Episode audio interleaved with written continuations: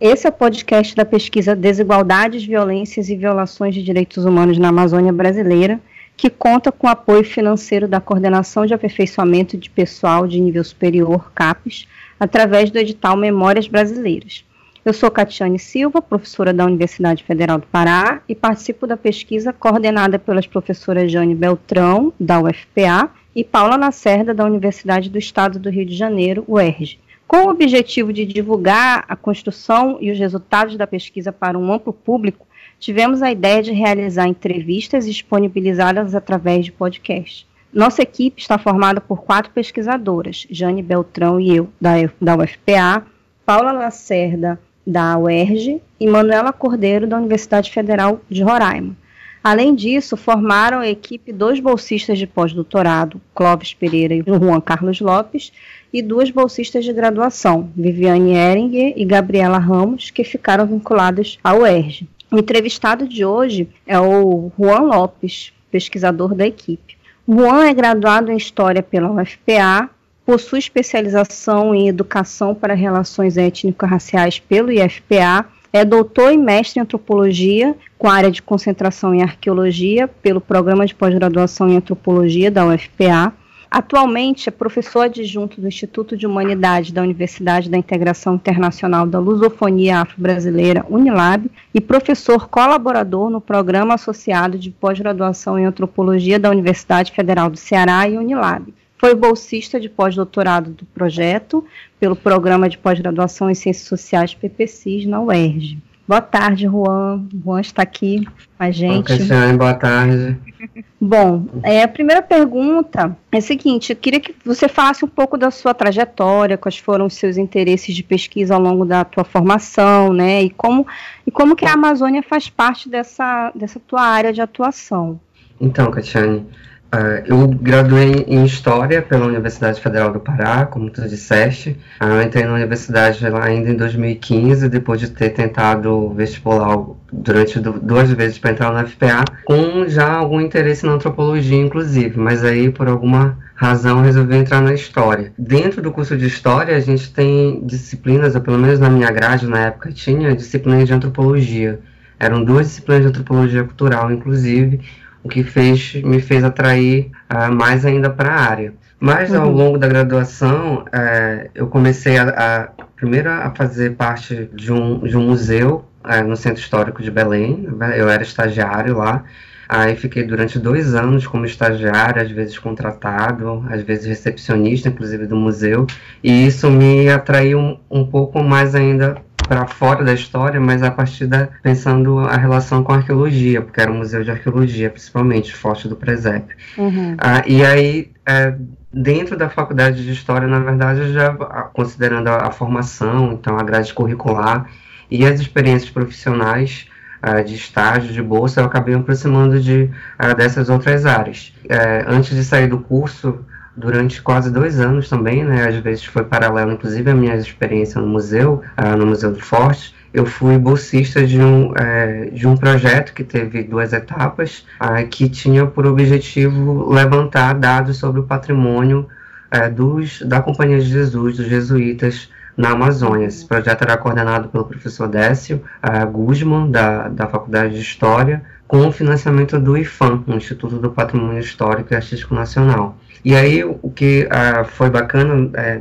nessa trajetória inicial foi justamente essa relação entre formação acadêmica e atuação profissional via projetos ou, ou via estágios. Logo quando eu estava me formando, a UFPA tava, ofereceu uma turma de especialização em arqueologia ah, via institutos de, uh, Instituto de Ciências Humanas Uhum. Eu esqueci agora como é que. Porque agora na minha universidade é só o Instituto de Humanidades o IFCH, né, da, é. da UFPA. E esse, essa especialização foi o ensaio para o que viria a ser o PPGA, o Programa de Pós-Graduação em Antropologia da UFPA. Ah, então eu não pude cursar essa especialização porque eu ainda estava na graduação, mas assim que eu terminei abriu o PPGA. E aí foi uhum. então que eu fiz seleção pensando numa aproximação maior com arqueologia, inclusive. E aí, dentro do programa também, é, a partir do, da, da grade curricular do curso, do diálogo com outros professores, eu fui estreitando mais essa relação entre arqueologia e, e antropologia. É uma passagem assim que parece ter sido fácil, né, pela narrativa, uhum. contando a partir de é. agora parece que foi tudo muito homogêneo, mas tem as suas tensões em, em função de mudar de, uh, de departamento, em função de, apesar de serem disciplinas das humanidades, elas possuem especificidades e possuem referenciais teóricos, por exemplo, que são mais aprofundados em umas do que em outras. Ah, em uma, às vezes, a gente estuda ao, por uma abordagem, em outra a gente nem pensa nesse tipo de abordagem, por exemplo. Uhum. Então, essa transição custou um pouquinho. Eu acho que hoje eu me dedico é, mais à, antropologia e arqueologia, é, no sentido da, da pesquisa, da reflexão metodológica e teórica, e sou um grande devedor da minha formação em história, de fato, né, que auxilia muito mesmo a pensar essa relação aí disciplinar.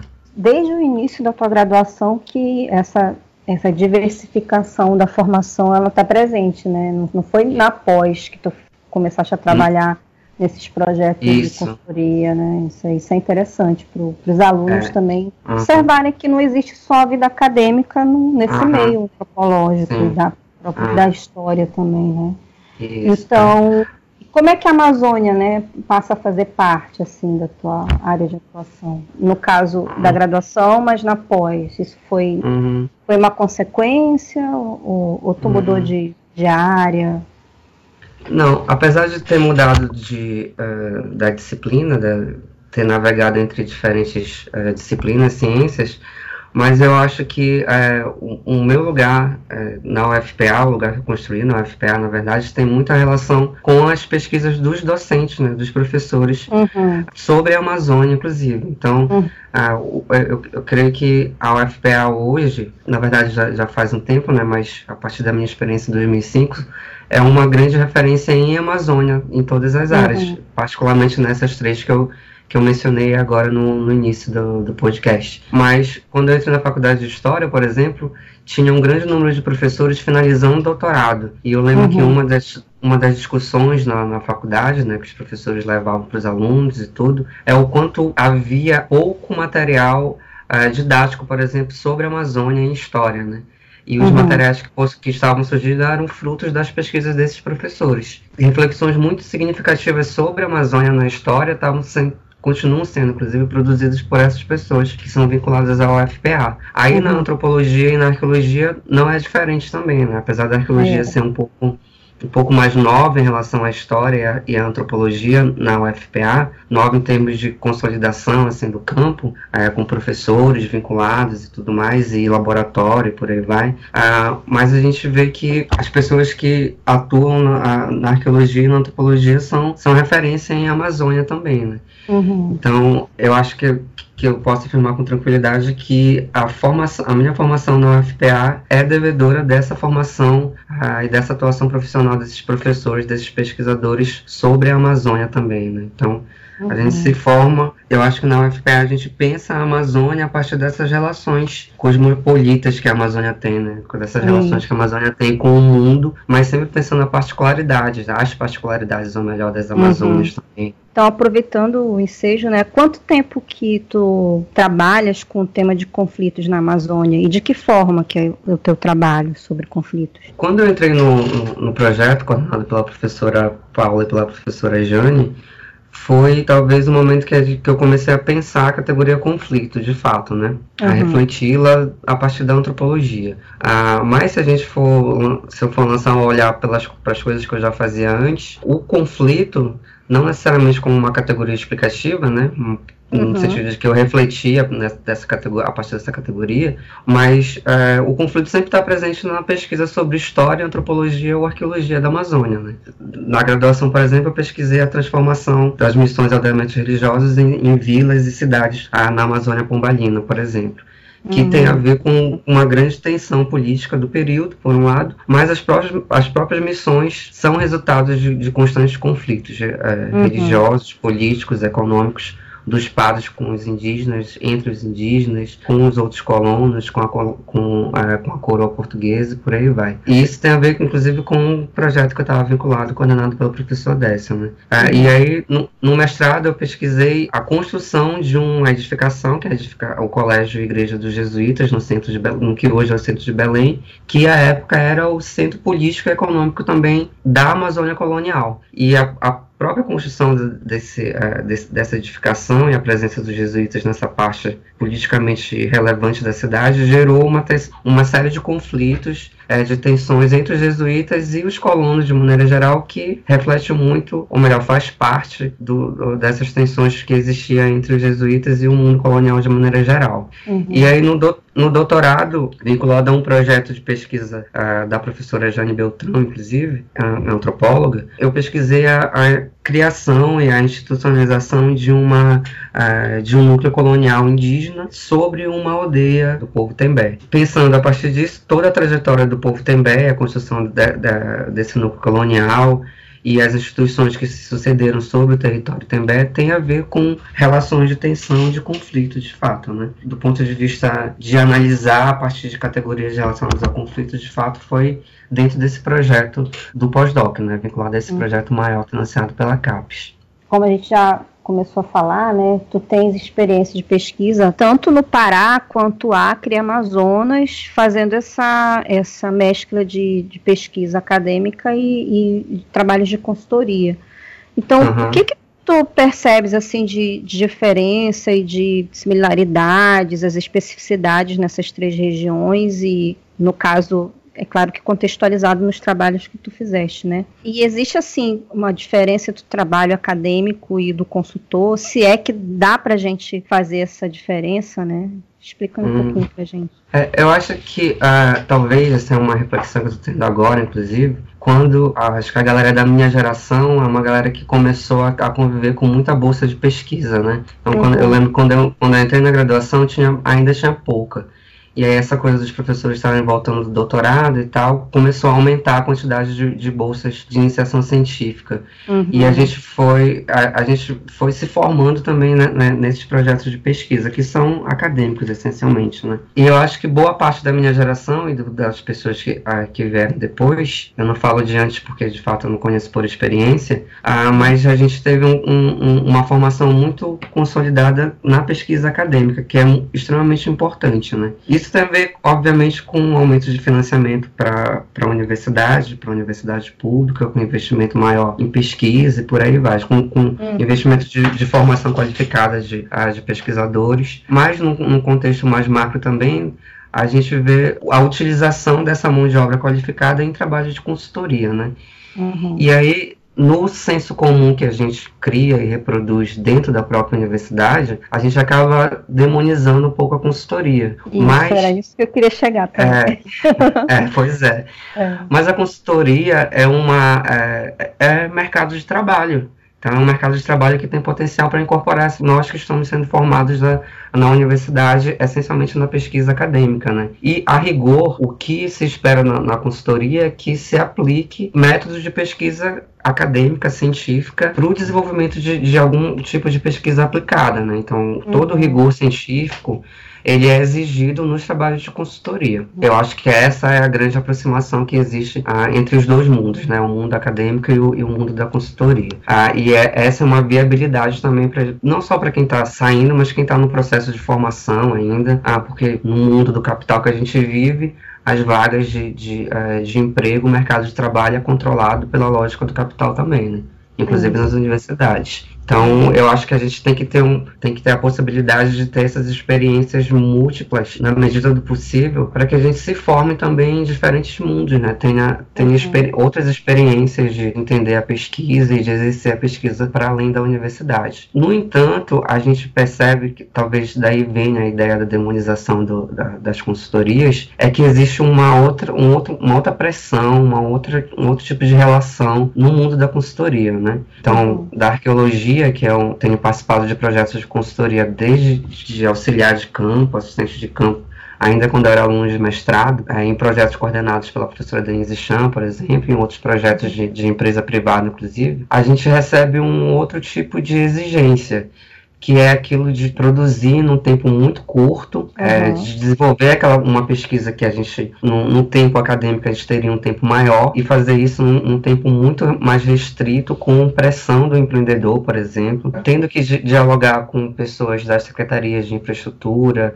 das secretarias de governo de maneira geral, com empresas privadas, com gente de outras áreas da arquitetura, da engenharia, que com muita frequência não tem interesse nenhum no que a gente está fazendo. E, e no caso das tuas pesquisas, né, no Pará, no Acre, no Amazonas, assim, o que que tem no caso de temática de pesquisa, tem alguma coisa em comum ou tu foste em cada lugar por pesquisar coisas diferentes, né? Uhum. Temas diferentes. Os trabalhos que eu fiz de consultoria nesses, nesses três estados, a grande demanda era tinha, tinha relação com o licenciamento ambiental, né? Então era ah, para uhum. liberar, para avaliar áreas ou para fazer salvamento arqueológico, resgate arqueológico em áreas de, de condomínio, em áreas de, de estradas. E aí o, o, o, objetivo inicial era fazer a avaliação ou fazer o resgate, né?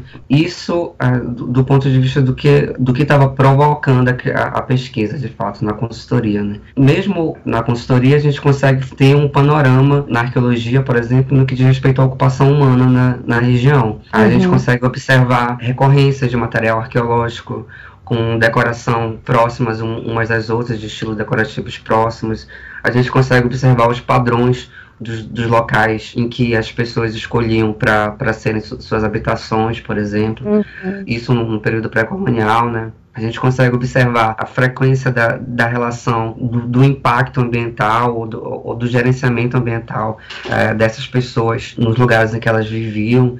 Então a gente percebe assim na Amazônia de maneira geral os grupos indígenas produzindo, participando da produção da diversidade ecológica na, na, no período pré-colonial, por exemplo, enquanto que nos períodos mais recentes o período da colonização em diante, a gente percebe o oposto disso, né? A gente uhum. percebe uma, uma, ocupação predatória de, de, colonização europeia e a nossa contemporânea mesmo, né? que é, é, bem diferente do bem, bem, diferente do, do que se viveu na Amazônia durante milênios, inclusive. Uhum. Isso a gente consegue ver uh, no registro do solo mesmo, da cultura material de maneira geral, do é, da modificação do, do, ambiente, mas a gente vê nas escavações uma qualidade do solo muito maior para o período de ocupação pré-colonial do que no período mais recente, por exemplo. Observa a degradação do solo, enquanto que as ocupações iniciais elas vão diversificando, melhorando a, produtividade do solo, como resultado de, dessa ocupação, inclusive intencional, é, a gente vê o inverso na medida que os europeus vão se estabelecendo na, na região amazônica, né? Chegando até os períodos mais recentes de, de empreendi grandes empreendimentos minerários, por exemplo, que são altamente predatórios. Mesmo não sendo esse o objetivo, a gente consegue observar essas recorrências, mas obviamente influenciado por toda a teoria que a gente aprende na, na academia, né? Uhum. Todos os estudos anteriores fazem com que a gente consiga ter esse olhar sobre esse todo da, da Amazônia. Né?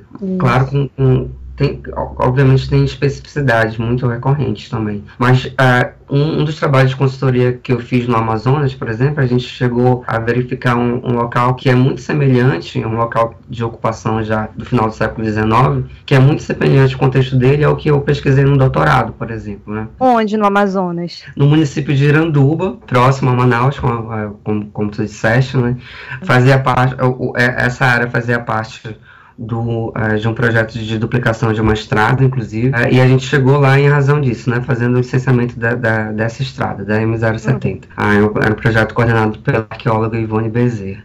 Esse lugar foi é, é, tem registros de, de ocupação pré-colonial na área, ocupação indígena pré-colonial, e no século XIX o governo do Amazonas construiu lá um, uma série de instituições a partir desse período que tinha por objetivo educar crianças indígenas ou desvalidas. Aí depois o lugar é, chegou a ser também uma, é, uma hospedaria de imigrantes, em que os imigrantes ficavam numa espécie de quarentena até poder ir para é, migrantes vindos da Europa principalmente, né? Até poder uhum. ir para Manaus. E em seguida ele vira um, uh, um leprosário, uhum. que é muito próximo, muito próximo do que a gente observou lá no, uh, no Prata, né? Já, isso já, uhum. já no Pará. Fui para o Prata a partir do projeto coordenado pela professora Jane, fui para o Amazonas, para Iranduba, a partir desse projeto de, de consultoria e acabamos, acabou que dá, deu para comparar. E isso gerou, inclusive, um, um, um, trabalho que eu escrevi junto com, com a arqueóloga a Vera Portal, que era integrante do, dessa equipe de consultoria, que a gente uhum. fez uma comparação especificamente sobre os leprosários, esses dois uhum. leprosários, esse Iranduba e o outro no Pará. Entendi. Então, é sempre uma viabilidade também, né? Essa relação entre é, o mundo da pesquisa acadêmica e o mundo da, da, pesquisa científica, que era o assunto que iniciou aqui esse, essa parte do debate. E, e, atualmente, né, qual é a tua pesquisa, a tua investigação no âmbito do, do projeto? Então, eu me vinculei ao projeto a partir do, do de um projeto de pós-doutorado é, em 2017. O projeto Desigualdades e Violências, Violações de Direitos Humanos, coordenado pela Paula e pela Jane, previa uhum. uma bolsa de pós-doc. Eu fiz a seleção e aí foi aprovado em segundo lugar. O primeiro lugar, que era o, o, o Clóvis, ele abriu mão, abriu mão da bolsa logo depois que, de ter assumido, né, ficou um tempo no projeto, mas é, logo saiu. Uhum. E aí eu comecei a executar o trabalho que eu fiz, que eu apresento, que eu submeti à seleção, que tinha por objetivo observar a relação entre trabalhos de consultoria em arqueologia para o licenciamento de Belo Monte lá em Altamira, e a população, né, os grupos populacionais que vivem é, na cidade de Altamira também. Então foi a partir disso que eu, que eu entrei no projeto e executei essa pesquisa de, é, de fato. Né. A pesquisa durou oito meses, entre o final de 2017 e início de 2018. Eu realizei ela na cidade de Altamira, fazendo algumas etapas de campo, né?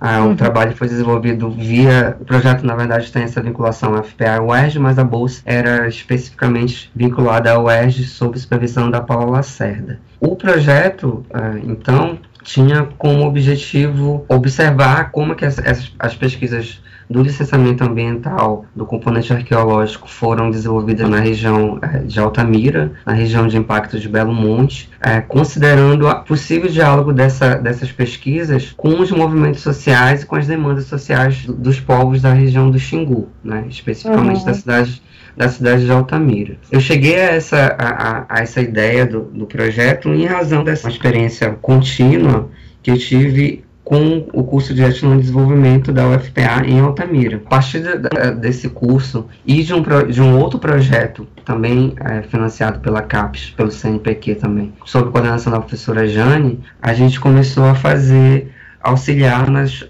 orientações dos, dos trabalhos dos discentes do, do curso de Gestão e Desenvolvimento em Altamira.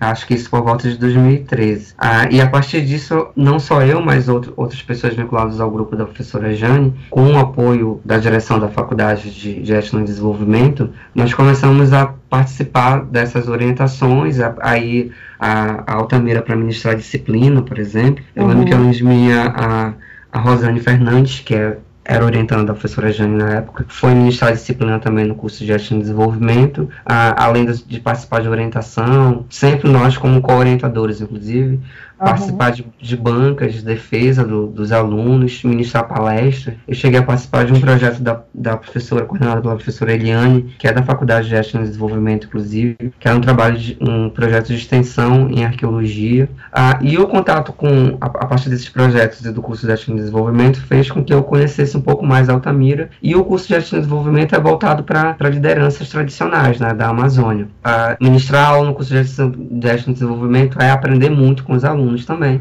É, com as suas experiências, com as suas epistemologias próprias. E sempre a arqueologia era mencionada, não só porque eles estudam arqueologia no curso, como porque a arqueologia era a disciplina que circulava muito na cidade de Altamira em razão do licenciamento ambiental do, uh, de Belo Monte. Né?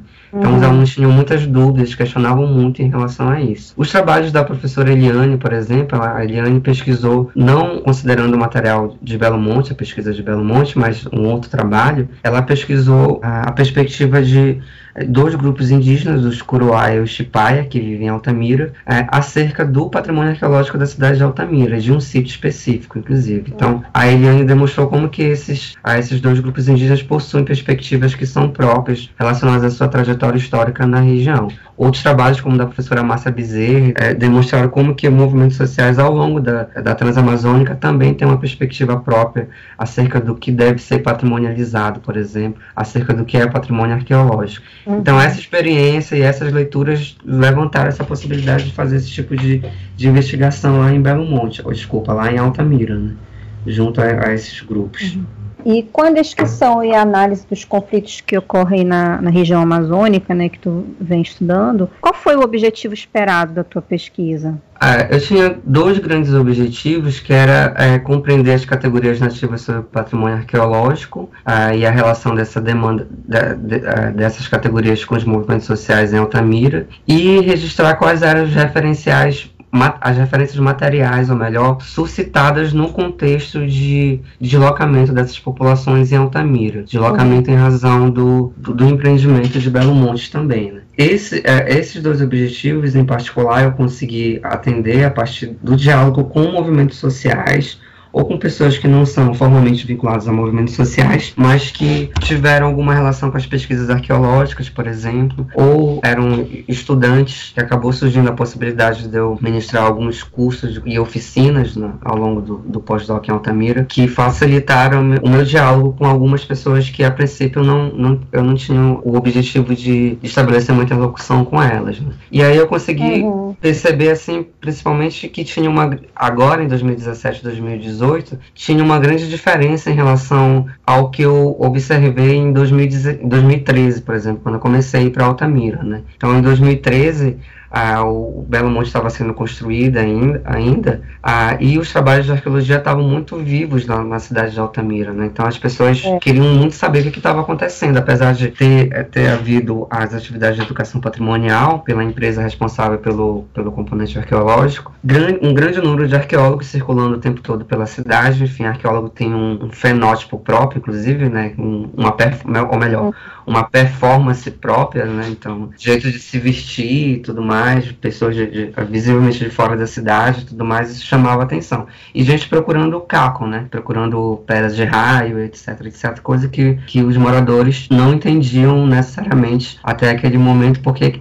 para que tirar tanto material e levar para uh, laboratório, né? Apesar de que as pessoas Sim. tinham um entendimento próprio acerca do que era aquele material arqueológico. E aí, quando eu chego uh, para fazer o trabalho de doutorado em 2017, por alguma razão ingênua, inclusive, eu achava que as pessoas iam estar com isso muito na cabeça, né? Mas uhum. a grande preocupação delas era que o empreendimento estava acabando, Belo Monte estava sendo concluída. Havia o risco da empresa sair gradativamente do, uh, da cidade de Altamira, uh, da região do Xingu, inclusive, e deixar lá os problemas que Belo Monte suscitou, né? Os problemas é. sociais, os problemas econômicos, os problemas políticos, os problemas urbanos. Os problemas urbanos, na verdade, sintetizam muito essa coisa da política, da economia, né? Do, das questões sociais. E parece que hoje uh, essa é a grande preocupação das pessoas, né? A cidade está destruída, a cidade está inchada, do ponto de vista populacional, a cidade está é, muito modificada, então bairros inteiros foram destruídos e bairros surgiram assim em razão do, uh, de, desse inchaço populacional, sem uma infraestrutura adequada. As pessoas que foram deslocadas fazem muita referência às casas que elas perderam, às ruas que deixaram de existir, às relações sociais que havia nesses lugares que foram é, demolidos em razão do enchimento do, do Xingu, e parece que isso era o que mais, que mais preocupava, que mais chamava a atenção das pessoas. Elas mencionavam com alguma frequência uh, o material arqueológico até, falando de, de, como que ela circulava em algumas partes das cidades, que hoje são ocupadas pelos RUCs, que são os uhum. assentamentos uhum. rurais coletivos,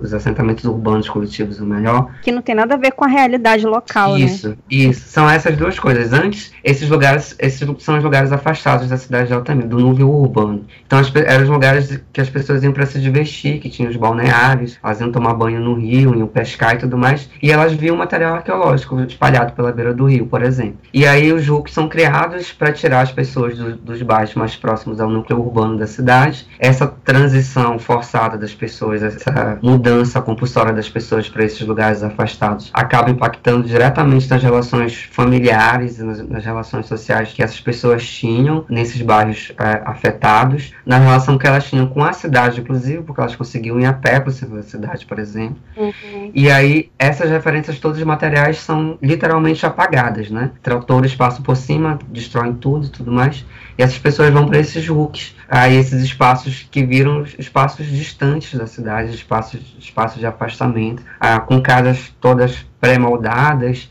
ah, em que a princípio não podia ter, ter grandes modificações, as pessoas acabam modificando muito. Ah, hoje em dia os looks sempre modificaram, na verdade, mas havia uma tensão de, de não poder fazer grandes modificações no início uhum. desse deslocamento. E acaba que eu acho que essa é a síntese assim, do, do que eu podia pensar sobre, sobre essa relação das pessoas com o patrimônio arqueológico e depois com o que elas entendem como patrimônio, na verdade, né?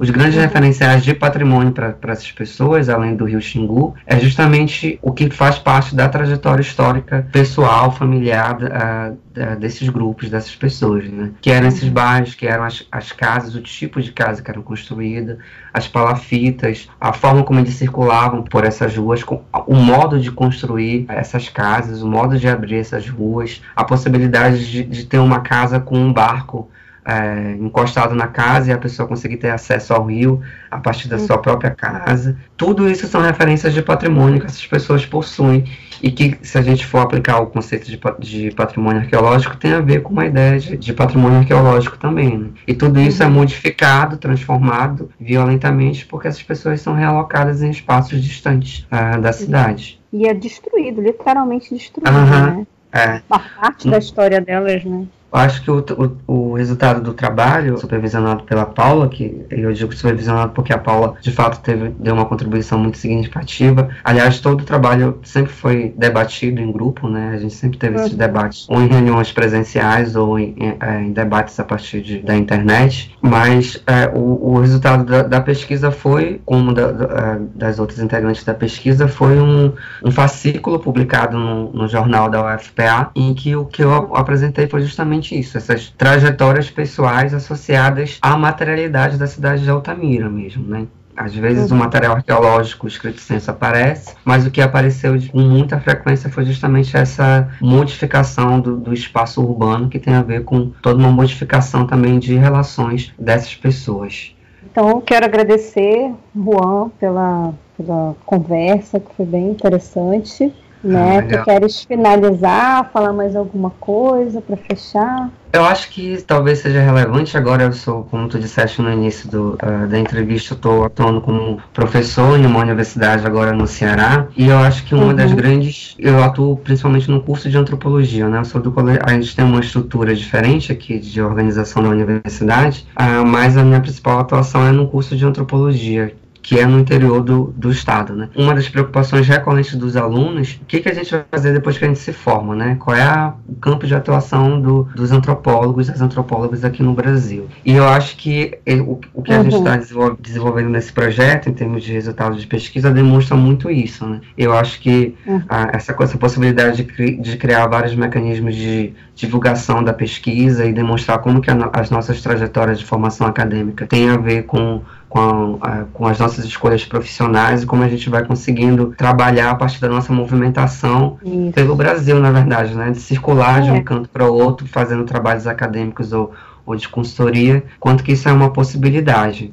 Então, eu acho que o que eu queria finalizar é justamente com esse incentivo para os estudantes de graduação e de pós-graduação também, que é, a gente está passando por um período de uh, suspensão, né? A gente não, nunca sabe exatamente o que vai acontecer amanhã em relação à pesquisa e em relação à consultoria, que tem relação direta com a nossa própria formação acadêmica, com a galera que está na graduação, na pós-graduação. Mas eu acho que eu tenho expectativa de que esses resultados da nossa pesquisa sirvam também para os alunos se pensarem enquanto, enquanto profissionais enquanto possíveis atuantes na antropologia, não só nas suas regiões de formação, mas também nas suas, é, em outras partes do Brasil também, né? É, é uma, uma forma de tentar, né, de a gente não ficar paralisado no desespero, ah, porque tá difícil, mas tem possibilidades, né? Isso. E, e acho que uhum. adorei.